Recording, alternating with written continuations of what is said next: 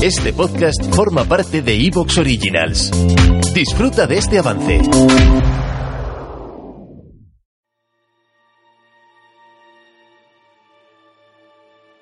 Lucio Sextio consiguió el primer consulado para los plebeyos. La pregunta que ahora nos hacemos todos es ¿cómo reaccionarán los patricios? ¿Cómo actuarán durante su mandato? Hoy, en Roma Eterna, seguimos el relato de la República con el primer consulado plebeyo. Nos lanzaremos a lo más profundo de un socavón que surgirá en el foro y viviremos batallas contra los galos. Presenciaremos también un combate singular y un intento de motín contra un dictador. Así que coge tus armas y provisiones, que hoy el programa viene fuerte, y comenzamos.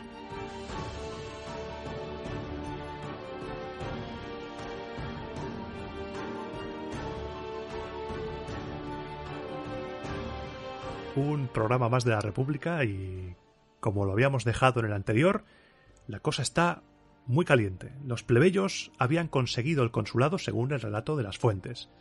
Estábamos en el año 366 y el organigrama político de Roma, según nos cuentan, sufre cambios.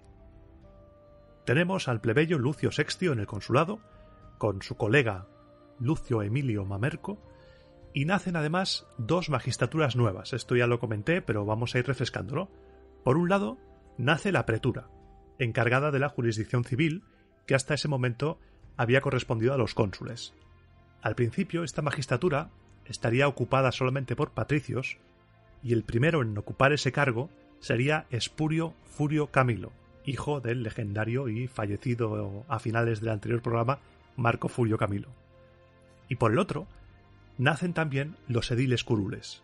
Estos magistrados hacían las funciones de organización de la ciudad, organizaban los juegos, el control de aprovisionamiento de la ciudad, los mercados. Los dos primeros ediles curules serían Neo Quincio Capitolino y Publio Cornelio Escipión. Es la primera vez, creo, que mencionamos a un Cornelio Escipión en el podcast. Y con este panorama cómo se iba a tomar el búnker patricio la llegada de un homo novus, de un plebeyo sin historia y sin experiencia al consulado, a la magistratura más alta del Estado. Pues mal, mal. no te voy a engañar. El primer consulado plebeyo fue frío, frío congelado. Todas las decisiones se aplazaban, intencionadamente, con el objetivo de no gestionar nada a través de un cónsul plebeyo. La política romana estuvo completamente parada, como si se hubieran suspendido los asuntos públicos se quería dejar pasar el año para sacar de ahí al intruso. Se veía entre ese búnker conservador como una anomalía que Sextio estuviera allí.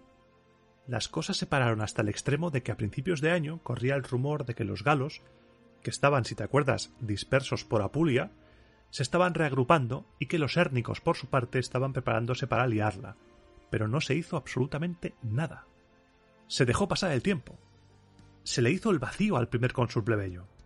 Es algo que dices, madre mía, pero haced algo. No, no, no quieren hacer nada, no quieren darle legitimidad a ese cargo. Pero poco a poco tendrán que tragar, y digo tragar mientras hago el gesto de tragar, porque la política romana no se podía quedar parada, y más con la que se le venía encima a los romanos. Al año siguiente, en el 365, volvió a azotar uno de los males más frecuentes de la antigüedad, la epidemia, esta epidemia se llevó por delante a muchísima gente, de todas las clases sociales, a un censor, a un edil curul, a tres tribunos de la plebe, a mucha gente, y entre esa gente, como ya te dije al final del programa anterior, cayó Marco Furio Camilo. Se iba una leyenda por culpa de una enfermedad que estaría presente en la vida de los romanos durante algunos años, esa enfermedad. Al año siguiente todavía estaba. En el 364 todavía seguía la enfermedad, y para intentar conseguir la paz con los dioses y que éstos dejasen en paz a los mortales, se celebró el tercer Lectisternium, desde la fundación de Roma. Para refrescarte la memoria, por si es la primera vez que escuchas Roma Eterna y estás pensando, ¿qué está diciendo el loco este? De Lectisternium, ¿qué es eso? Pues un Lectisternium era un banquete, así en resumen. Este Lectisternium solía ser prescrito por los libros civilinos, y eran una ceremonia propiciatoria de carácter público, consultaban los libros y decían, hey, hace falta hacer este banquete para poder restablecer la Pax de Orum. Y en este banquete participaba todo el pueblo romano y en él se invitaba a uno o varios dioses extranjeros, generalmente de origen griego, que asistían representados por sus estatuas porque a ellos nunca les iba bien, a los dioses pues tenían compromisos y no iban a los banquetes. Las estatuas se recostaban en lechos y eran distribuidas por parejas. La primera vez que te hablé de esto fue en el año 399, hace unos cuantos programas, después de que ese año la peste matara a una cantidad enorme de ganado. Esto se hacía para intentar apaciguar a los dioses y reconciliarse con ellos, pero parece ser que la comida no era del agrado de los dioses y la epidemia continuó. Se intentó todo. Cuentan que hasta se hicieron representaciones teatrales, algo novedoso en Roma.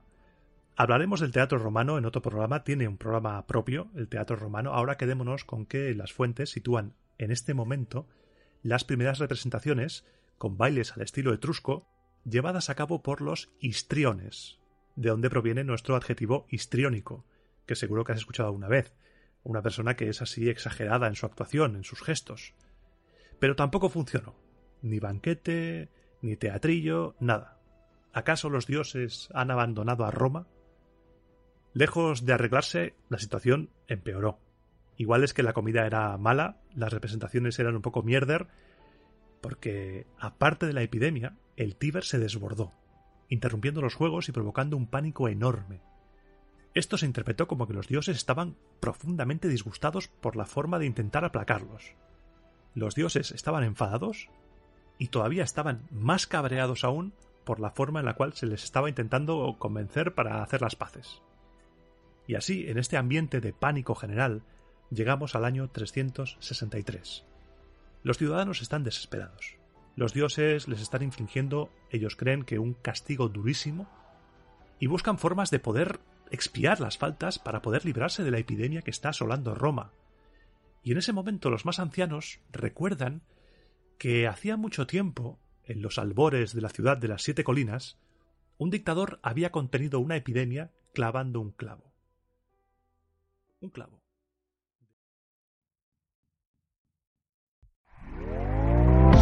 ¿Te está gustando lo que escuchas?